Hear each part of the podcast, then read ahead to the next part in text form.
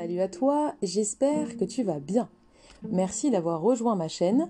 N'hésite pas à me suivre ou à t'abonner selon l'application avec laquelle tu es en train de m'écouter.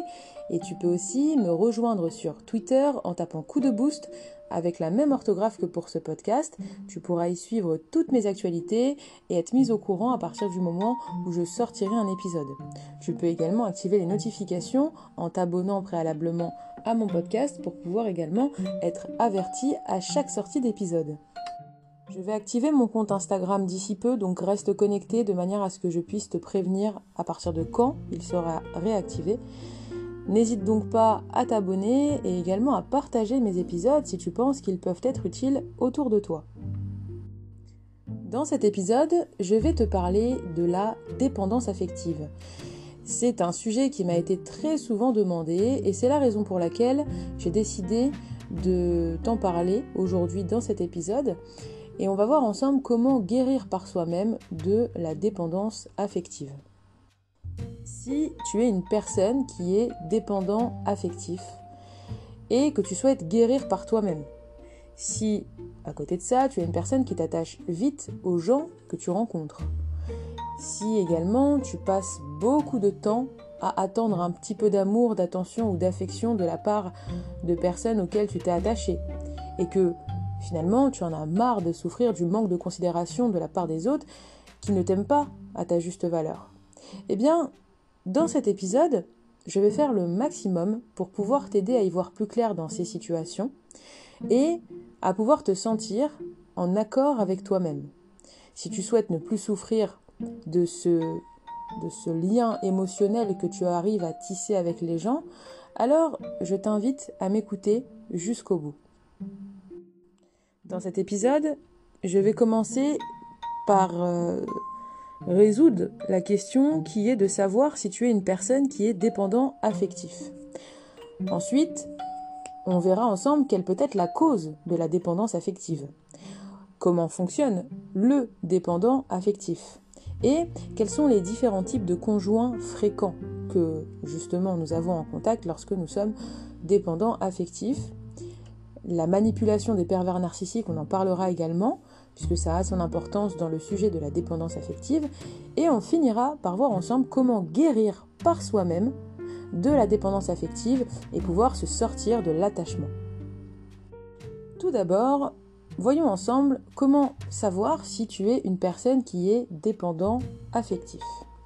Il faut savoir que le dépendant affectif a tendance à s'attacher aux personnes. Il s'y attache de manière à créer un lien entre lui et cette personne. Et tant que ce lien est maintenu, eh bien il va se produire plusieurs choses. Donc si tu es dépendant affectif, sache avant toute chose que tu n'es pas anormal. Il y a énormément de personnes qui sont dépendants affectifs. Chacun va s'attacher à quelque chose et va souffrir de cet attachement. Donc certains peuvent s'attacher par exemple à de l'argent, à leur image sociale, à leur corps de rêve ou au pouvoir. Et chaque personne peut être malheureux à partir du moment où ils se sentent séparés, où ils sont clairement séparés de l'objet auquel ils étaient attachés. Donc on peut s'attacher à des objets, tout comme s'attacher évidemment à des personnes. Et être dépendant affectif, c'est être attaché à l'affection d'un partenaire du couple, d'un couple, pardon. Donc euh, rechercher cette affection, c'est pas un problème. Mais à partir du moment où tu souffres, lorsque tu es séparé de ce partenaire de couple justement euh, envers lequel tu es attaché, là c'est un problème parce que tu en souffres. Et le but de la vie, c'est pas de souffrir. Bien entendu que dans la vie, il y a des souffrances, il y a des épreuves, il y a plein de choses qui ne sont pas forcément agréables à vivre ou à surmonter. C'est une évidence, c'est un fait. Mais voilà, à partir du moment où tu recherches de l'affection, encore une fois, il n'y a rien d'anormal à ça, c'est naturel. Mais à partir du moment par contre où tu en souffres, c'est que ça devient clairement un problème. Alors maintenant, du coup, on va voir ensemble quelles sont les caractéristiques du dépendant affectif. Le dépendant affectif va croire que son bonheur se trouve avec la personne qu'il a choisie. Or, c'est totalement faux, puisqu'à partir du moment où euh, tu cherches euh, ton bonheur, ben, c'est que tu n'as pas compris qu'en fait, ton bonheur, tu peux te le créer toi-même. Et tu ne dois pas attendre que ton bonheur puisse se développer, se décupler ou exister tout simplement euh, dans les yeux d'un autre. Donc ça, déjà, ça fait partie des caractéristiques du dépendant affectif. Ensuite, le dépendant affectif, il va donner beaucoup d'attention à la personne qu'il a choisie. Il va passer énormément de temps à se soucier si cette personne euh, se sent bien, si elle va bien, va lui apporter également beaucoup d'affection. Et euh, le dépendant affectif va faire en sorte de pouvoir éviter tout conflit. Donc il va très souvent se mettre sur la même longueur d'onde de la personne qu'il aura choisie, quitte même à étouffer ses propres besoins pour laisser de la place à son conjoint. Donc il va clairement s'oublier au travers de cette relation juste pour avoir de l'affection, de l'attention et une présence dans sa vie qui pourra lui faire du bien. Il y a également une autre caractéristique qui est que euh, le, dépendant affectif va avoir un sentiment de culpabilité exacerbée si son conjoint ne va pas bien. Il va avoir du coup tendance à prendre la responsabilité du bonheur de son conjoint. C'est dire à quel point le dépendant affectif va se mettre à la place de l'autre.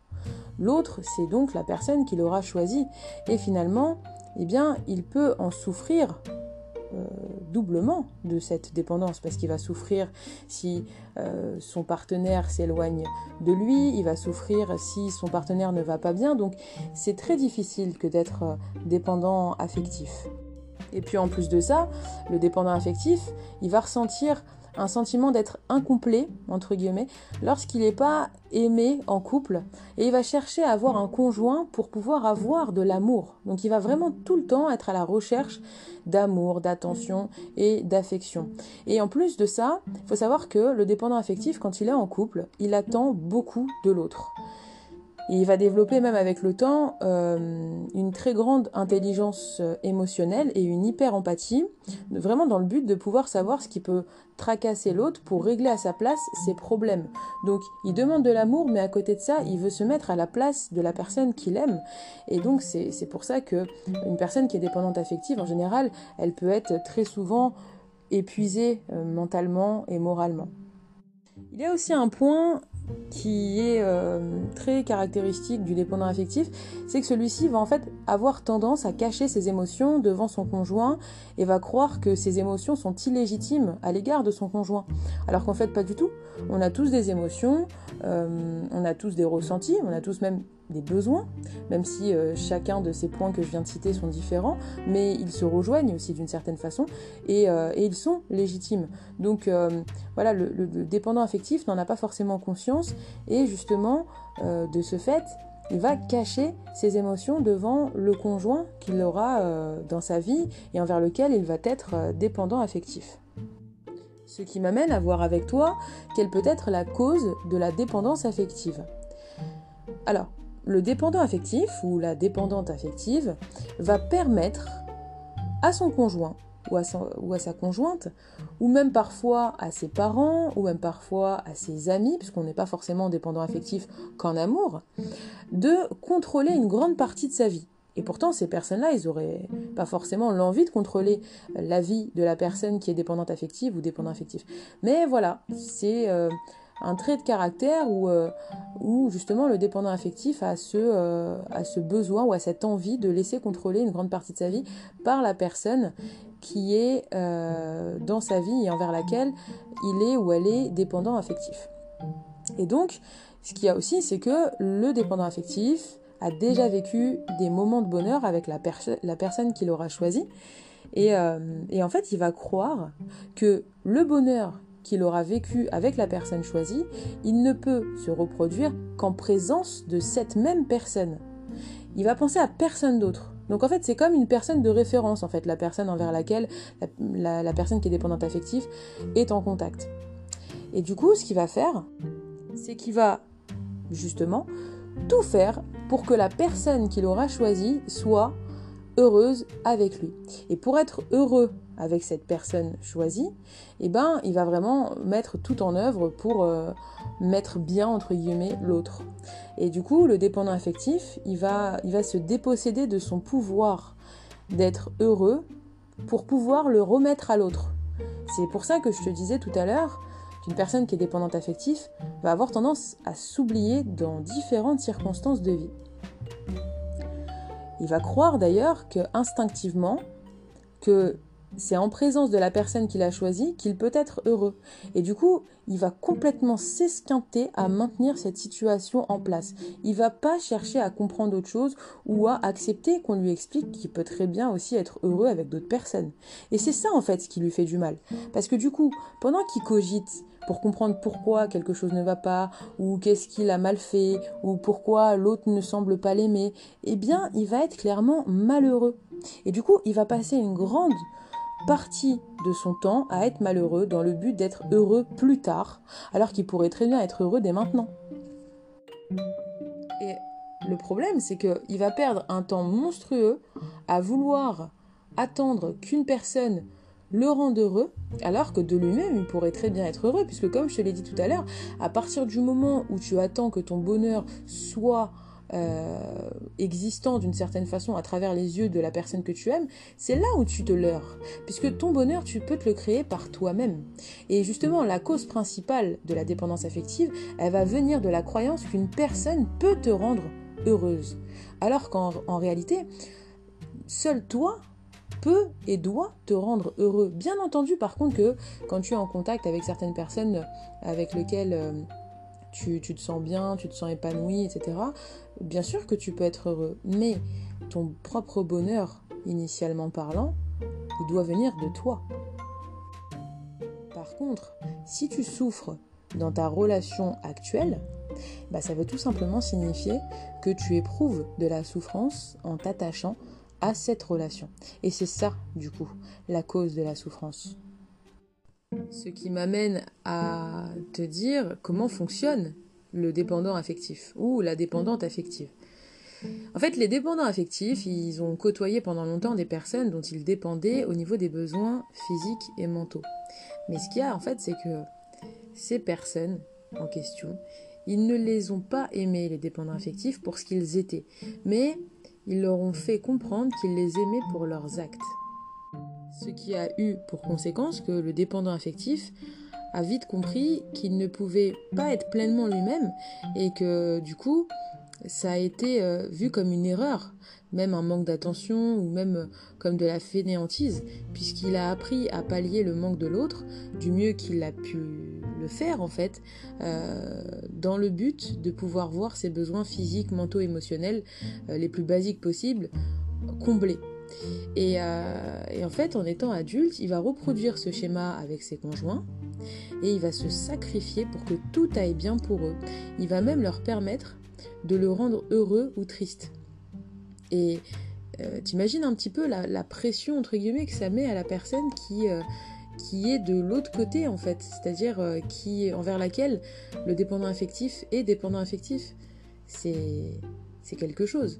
Et, du coup, ben, en fait, le, dépendant affectif, il va donner à la personne envers laquelle il est dépendant affectif, il va lui donner le contrôle sur une importante part de sa capacité à être heureux. Ce qui va faire en fait que le conjoint du dépendant affectif, il va avoir cette grande responsabilité, qu'il en soit d'ailleurs conscient ou pas, hein, et qu'il le veuille ou non, quoi qu'il arrive, à partir du moment où il est en couple avec la personne en question, eh bien il va avoir cette responsabilité-là. Donc voilà un petit peu comment fonctionne le dépendant affectif. Après, il faut savoir qu'il y a quatre types de conjoints sur lesquels euh, vont tomber en général les dépendants affectifs. Le deuxième type de conjoint, c'est le conjoint qui est mystérieux. Son comportement à l'égard d'une personne qui est dépendante affective va être un mystère. Et quels que soient les efforts que va faire le dépendant affectif pour comprendre le fonctionnement de ce conjoint, ces efforts-là vont être clairement vains.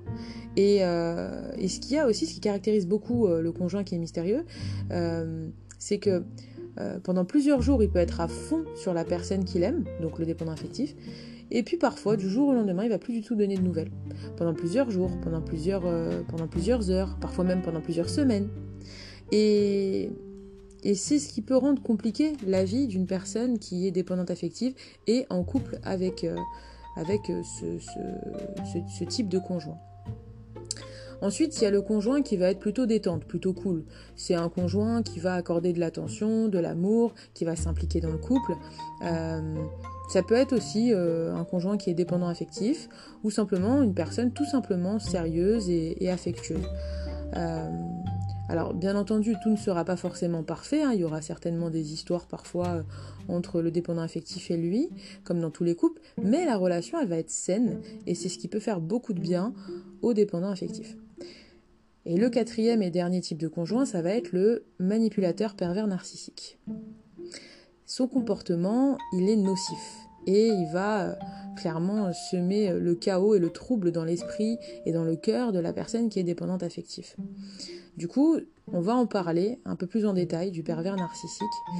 Euh, alors avant toute chose, il faut savoir que le dépendant affectif, il est appelé comme ça. Pourquoi? Parce qu'il dépend de l'affection que lui portent les autres pour voir ses besoins comblés. Il a besoin de beaucoup d'empathie, il va se mettre sans cesse à la place des autres pour les comprendre et combler leurs besoins, dans le but qu'il le laisse tranquille ou lui donne ce qu'il attend. Mais en général, il ne demande pas beaucoup pour, euh, pour, se, pour se satisfaire ou pour avoir du bien. Il peut très souvent d'ailleurs euh, se satisfaire du strict minimum venant de l'autre. Il va se comporter comme ça, que ce soit avec ses parents, avec son conjoint, avec euh, parfois même son collègue ou ses patrons, et il comprend pas que ses besoins ne soient pas comblés par les autres, parce que justement, il va faire de son mieux pour pouvoir parvenir à avoir ses besoins comblés. Et c'est justement là qu'intervient le manipulateur euh, pervers narcissique, euh, qu'on peut appeler PN, peut-être que tu as déjà vu ça dans certains articles, on l'appelle PN très souvent. Bah, le PN, c'est un individu qui se coupe de son empathie et de ses émotions, et il méprise clairement les empathes. Et le manipulateur PN, en général, il va se servir très souvent des gens pour trois choses. En général, ça va être trois choses qui reviennent tout le temps. La première chose, c'est qu'il va tout le temps avoir besoin d'attention et d'être reconnu comme étant quelqu'un d'important. Euh, d'ailleurs, justement, bah, le dépendant affectif, il fait parfaitement l'affaire pour ça, parce qu'il va accorder toute son attention ou presque à son conjoint. Et euh, il va lui accorder son attention, il va lui accorder ses humeurs, il va, il va répondre à ses attentes, il va même parfois anticiper ses besoins et ses envies. Et du coup, le PN, il peut également rendre quelqu'un dépendant affectif euh, très naturellement. Et le dépendant affectif, du coup, il va vraiment pas s'en rendre compte parce que le PN, il va, il va réussir à trouver les mots les plus adaptés au caractère de l'autre qui sera en face de lui. Et c'est comme ça qu'il arrive, entre guillemets, à endormir l'autre. Ensuite, le deuxième point euh, qui fait que le, PN euh, se sert des gens, en général, c'est qu'il va avoir une, image sociale assez évoluée il va avoir euh, besoin justement qu'on lui reconnaisse énormément d'importance euh, dans sa vie sociale et il va clairement écraser les autres pour paraître plus haut qu'eux. Il va les rabaisser pour pouvoir exister, mieux exister en tout cas. Euh, il veut pas faire d'efforts, il veut pas se remettre en question. donc c'est quelqu'un en fait qui, qui progresse pas. Il souhaite simplement faire régresser les autres. Alors bien sûr, il peut manipuler le dépendant affectif en jouant sur ses sentiments de culpabilité euh, ou en lui montrant que sa réussite n'est pas légitime ou en lui montrant que euh, voilà que c'est quelqu'un qui n'avancera jamais dans la vie alors que pas du tout. C'est juste qu'il va vouloir faire croire ça au dépendant affectif. Et le troisième point sur lequel le, PN euh, se sert des gens, ça va être celui d'atteindre des objectifs. En fait, le PN, il a des objectifs bien précis qu'il se fixe, euh, que ce soit au niveau professionnel, financier ou même au niveau de son couple, et il a besoin de quelqu'un de compétent pour lui permettre d'atteindre des objectifs qui soient sociaux ou autres. Et euh, le dépendant affectif, qui a du coup une grande intelligence émotionnelle et peu de confiance en soi, il va faire encore une fois parfaitement l'affaire. Alors il va le cadrer et lui permettre d'évoluer dans un cadre donné au lieu d'évoluer de façon totalement libre. Et le dépendant affectif qui est en couple ou en pacte, entre guillemets, avec le pervers narcissique, doit guérir sa dépendance euh, affective dans le but vraiment de pouvoir euh, s'extraire des griffes du PN. Et c'est compliqué, ça peut prendre du temps.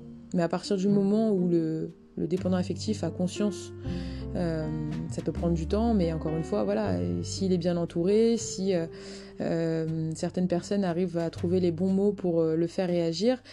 Il n'est jamais trop tard pour euh, se faire même suivre en psychothérapie pour pouvoir se sortir de la dépendance affective ou pour pouvoir réussir à guérir par soi-même de la dépendance affective. Et pour guérir de la dépendance affective par soi-même, déjà, avant toute chose, il faut savoir que c'est pas une maladie. Hein. c'est pas. Enfin, tu dois pas en guérir de la dépendance affective. Euh, c'est juste euh, que si tu veux en sortir, tu peux, tout simplement. C'est pour toi que tu le fais. C'est tout simplement que si tu ressens de la souffrance euh, dans certaines relations, tu peux t'en sortir si en plus tu en as marre de manquer d'amour ou, ou, tu n'arrives pas à trouver le bonheur par toi-même. Et quand je te parle de guérison, ça ne veut pas signifier euh, qu'il faut que tu renonces à toute relation de couple, euh, ni ne plus être heureux justement dans le couple. Ça veut tout simplement signifier que lorsque tu es seul, ou que ton conjoint ne te traite pas comme tu l'attendrais, eh bien, tu vas apprendre à ne plus souffrir. Et c'est ça, en fait, arriver à guérir de sa dépendance affective. C'est tout simplement trouver son bonheur aussi bien seul qu'au sein de ton couple. Et le processus pour sortir de la dépendance affective, il peut avoir lieu que si tu as souhaité réellement t'en sortir. Et tu peux t'en sortir par toi-même, comme je te l'ai dit tout à l'heure, et pour ça, il y a plusieurs étapes à suivre. Première étape, elle consiste à comprendre que la dépendance affective te fait souffrir. Donc à partir du moment où tu identifies la dépendance affective comme étant la cause de ta souffrance, c'est vers toi que tu vas diriger ton attention et non plus vers ton partenaire. Alors quand tu as l'illusion euh, que ton partenaire était la cause de ta souffrance, euh, que tu avais l'habitude de t'oublier ou de euh, te sacrifier à son profit, eh bien si tu identifies ton comportement comme étant nocif, c'est toi-même qui va redevenir important à tes yeux au final, parce que tu vas te remettre pleinement en question.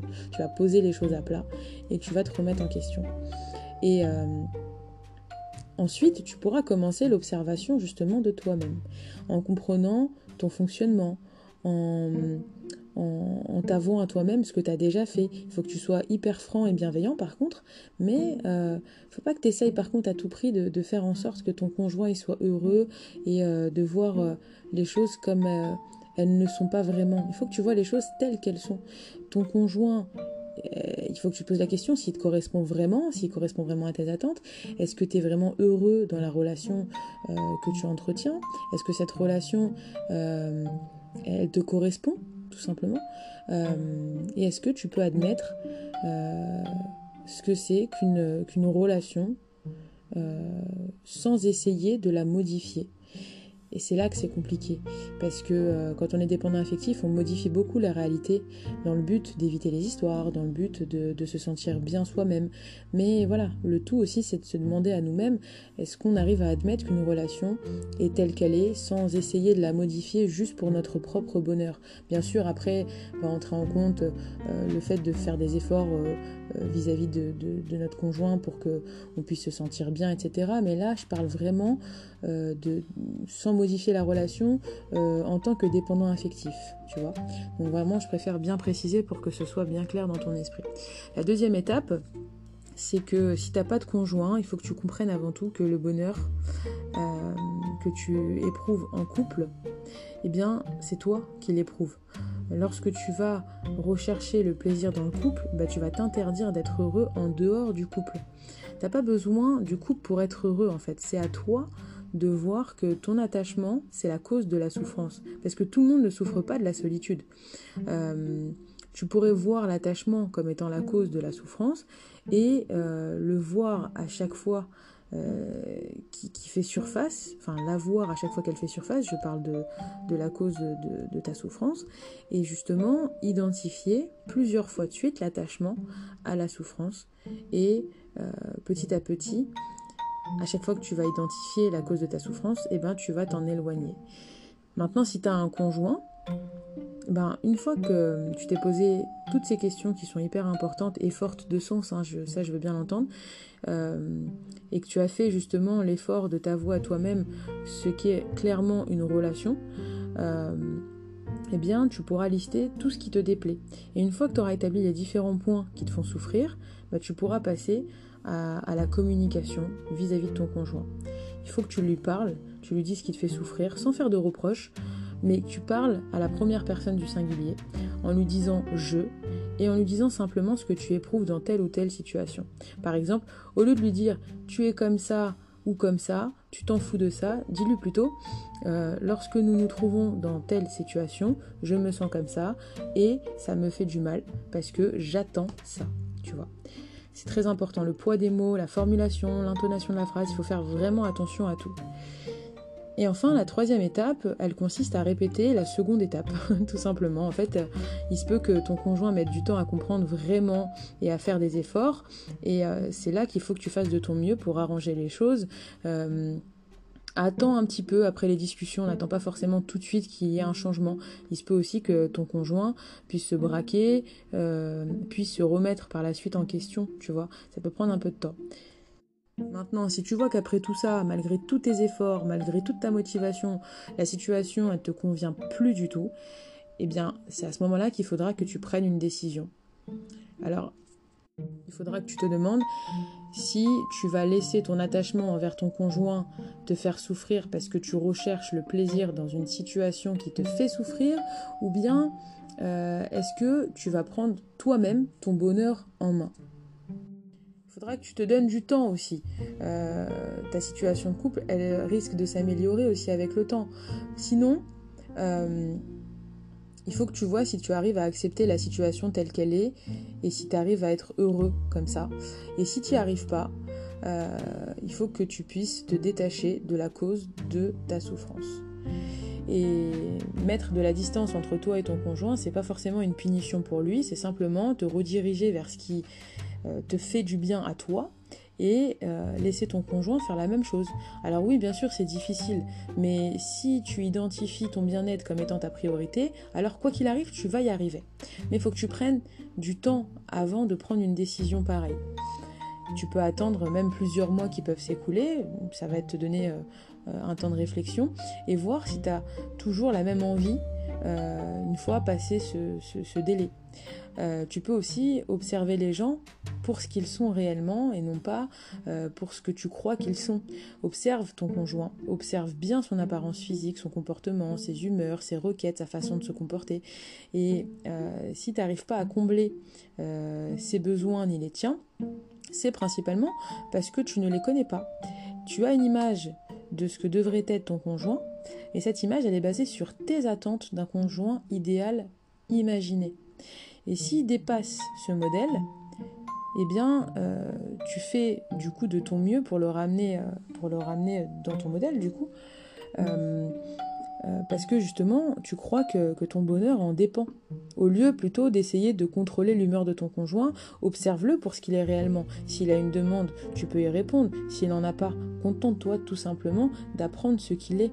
Et c'est là, en faisant sauter toutes tes attentes, que tu verras que tu peux réellement attendre de lui.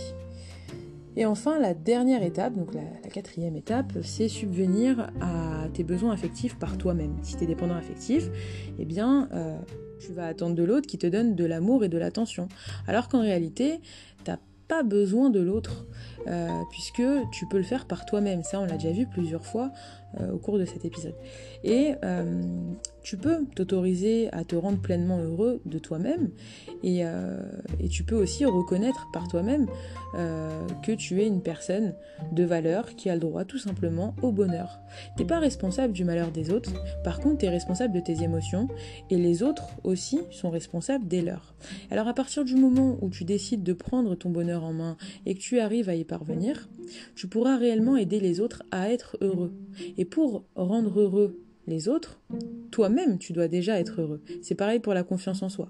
Si tu n'as pas confiance en toi, les, autres vont le percevoir et du coup, tu vas avoir du mal à leur donner confiance en eux. Bon, c'est vrai que c'est différent, mais ça peut quand même y ressembler. Après, il faut savoir que la façon dont tu vas te comporter avec ton conjoint, elle va le combler réellement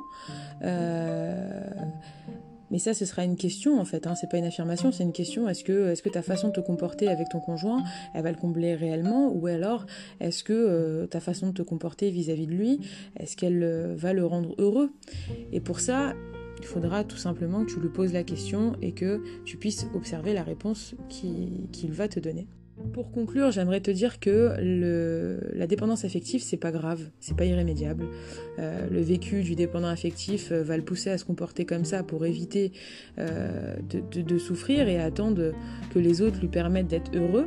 Alors si toi tu es dépendant affectif, il y a de grandes chances que tu aies déjà côtoyé un ou plusieurs autres manipulateurs, parce que du coup ces derniers, ils ont besoin d'avoir toute ton attention portée sur eux pour se sentir exister. Après, peu importe le passé, le passé, ça reste du passé. Mais euh, aujourd'hui, c'est le présent, et tu peux te concentrer sur le présent si tu as envie d'avancer, si tu as envie de changer. Alors, au lieu d'essayer d'éviter le négatif et la souffrance que peuvent représenter le manque d'amour, dirige-toi vers du positif que représente l'amour. L'amour, ça reste positif, c'est pas négatif. Donc dirige-toi vers l'amour. Et l'amour réel, c'est accepter la réalité telle qu'elle est. Alors au lieu de lutter contre le manque d'amour ou, euh, ou le, mouvement que peut avoir le monde autour de toi, apprends à apprivoiser l'univers. Ou bien laisse-le t'apprivoiser. Observe le fonctionnement du monde et accepte-le petit à petit tel qu'il est. Et tu peux ne plus souffrir de chaque situation pénible que tu vas rencontrer petit à petit. Bien sûr que ça va nécessiter un travail d'introspection et de méditation même.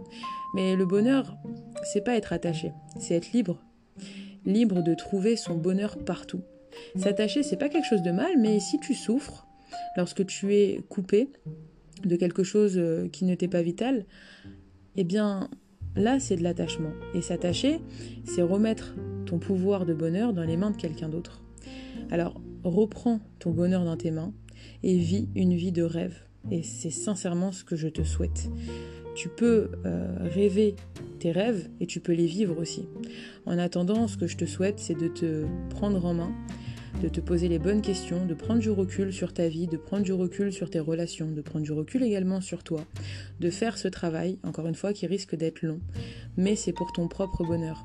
Dis-toi bien qu'on n'a qu'une vie et qu'il est important de prendre soin d'elle.